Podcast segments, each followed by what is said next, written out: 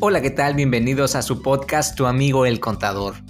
Primero que nada quiero agradecerte porque el día de hoy me acompañes y también recordarte que cada lunes estaré subiendo un episodio diferente, donde veremos temas contables, fiscales, legales y financieros. Todo, todo lo que está en torno al mundo de los negocios. Y ya sabes, explicado de la mejor manera. No tienes que ser un experto en la materia. Así que yo soy Luis Rodríguez y comenzamos.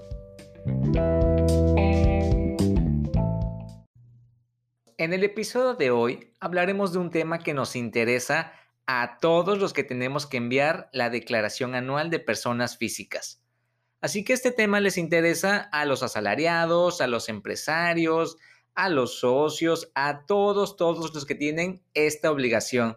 Así que hoy te hablaré de las deducciones personales.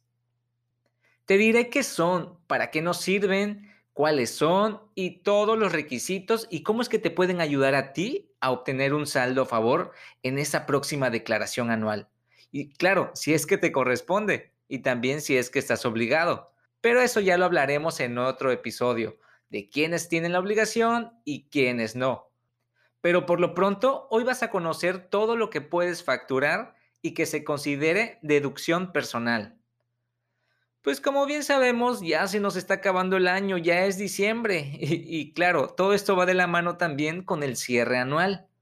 Y sabes a lo que me refiero cuando te digo cierre anual, ¿verdad? Que tendrás hasta el 31 de diciembre para facturar todo lo que tenías pendiente ya que toda esta información formará parte de tu próxima declaración anual, que posteriormente deberás de presentarla máximo o a más tardar el 30 de abril del 2021. Y así va a ser cada año. Y recuerda, si tú estás escuchando ese episodio ya en el 2021 o varios meses después, no te preocupes. Recuerda que este procedimiento es cíclico y nunca será tarde para reorganizar tus gastos y así cuando llegue el momento de presentar tu próxima declaración anual, pues tengas todo en orden, así que tú tranquilo. Bueno, primero empezaré por explicarte qué son las deducciones personales. Pues mira, estos son los gastos que las personas físicas tenemos derecho a disminuir de nuestros ingresos anuales. Es decir, son cantidades que puedes restarle a tus ingresos pues para que pagues menos impuestos o incluso hasta llegues a tener un saldo a favor. Y seguro me dirás, Luis, dame algunos ejemplos para que me quede más claro. Bueno, algunos ejemplos de deducciones personales son los honorarios médicos, los honorarios dentales o lo que le pagas a tu nutriólogo o a tu psicólogo. Todo esto forma parte de una deducción personal. O como también si, si te compraste lentes de aumento, pues eso se puede considerar como una deducción personal. Mm, también los gastos funerarios o, o, ¿sabes? Si tienes crédito hipotecario, todos esos intereses que pagas mes con mes, también los puedes deducir. O, ¿qué tal también si tienes hijos en escuelas privadas? La colegiatura que tú pagas también la puedes deducir, forma parte de una deducción personal. Y esas deducciones que te puse te pueden ayudar a ti a que pagues menos impuestos. ¿Ya ahora sí quedó más claro? Ok. Y aquí, ojo, recuerda, el monto total de las deducciones personales no pueden excederse de 158 mil pesos o del 15% del total de todos los ingresos que hayas tenido en el año. ¿Sale? Porque tampoco se trata de que todos los gastos que metas sean personales, ¿verdad? Mira, pongamos un ejemplo. Si yo tuve, mm, no sé, 500 mil pesos de ingresos, no puedo excederme del 15% en deducciones personales. ¿Ok? Entonces sacamos mi cuenta, aquí saco mi calculadora, 500 mil por el punto 15 no puedo, no puedo excederme de 75 mil pesos de deducciones personales.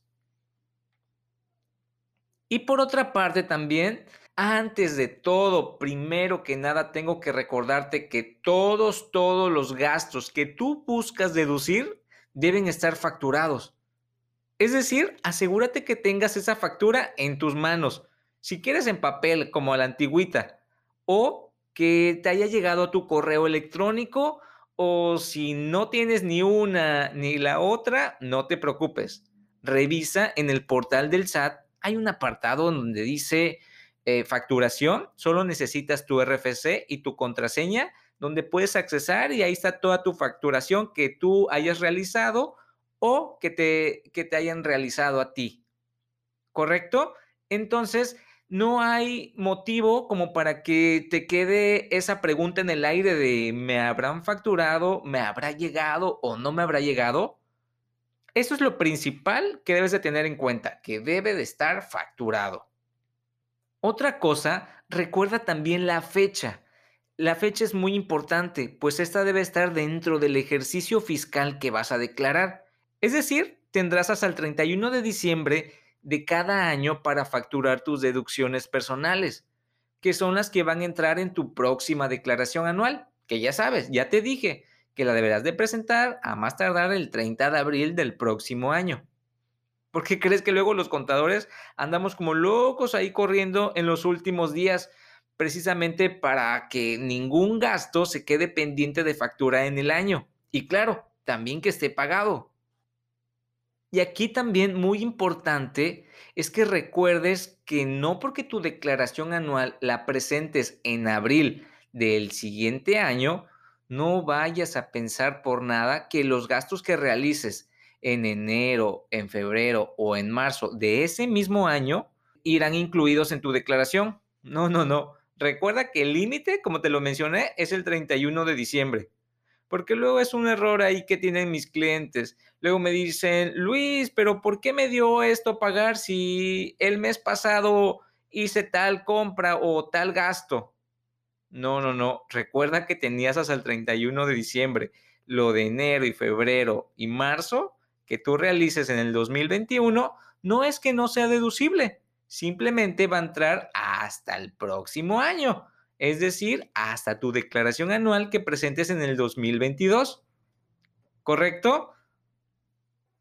Otro punto también que quiero que sepas que debes de revisar en tu factura es la forma de pago de todas esas deducciones personales pues estas por nada del mundo se te vaya a ocurrir realizarlo en efectivo. Recuerda que debes hacerlo mediante cheque nominativo, transferencia electrónica, tarjeta de débito o crédito, claro, a tu nombre, pero nada, nada en efectivo, porque si no va a ser un motivo para que la autoridad te saque esa deducción de tu declaración anual. ¿Sale? Cero efectivo. Y seguro me preguntarás, ¿por qué? Bueno, mira, te voy a poner un ejemplo para que más o menos te des una idea. Supongamos que yo tengo un familiar que es doctor o es dentista. Y se puede dar la situación que yo le pida una factura de honorarios para añadirla a mi declaración. Es decir, estaría simulando la operación. Es por eso que la autoridad te pide que sea pagada por medios diferentes al efectivo. Como te lo dije, transferencia, tarjeta de crédito, débito, porque así el SAT tiene la certeza de que le estás pagando ese honorario al profesionista.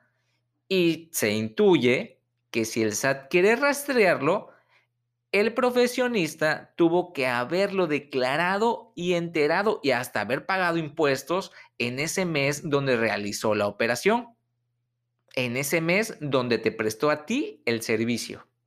¿correcto? Así que ya sabes, en resumen, tu deducción debe de estar facturada y no olvides cuidar la forma de pago. Nada de efectivo. Y en el próximo episodio te hablaré de cada una de esas deducciones personales, porque ahorita no quiero envolverte con toda esta información, ya que es muy, muy necesario que todo este tema lo domines a la perfección y que cuando realices alguno de estos gastos y te pregunten, ¿requiere factura? Obviamente y con toda confianza le dirás que sí.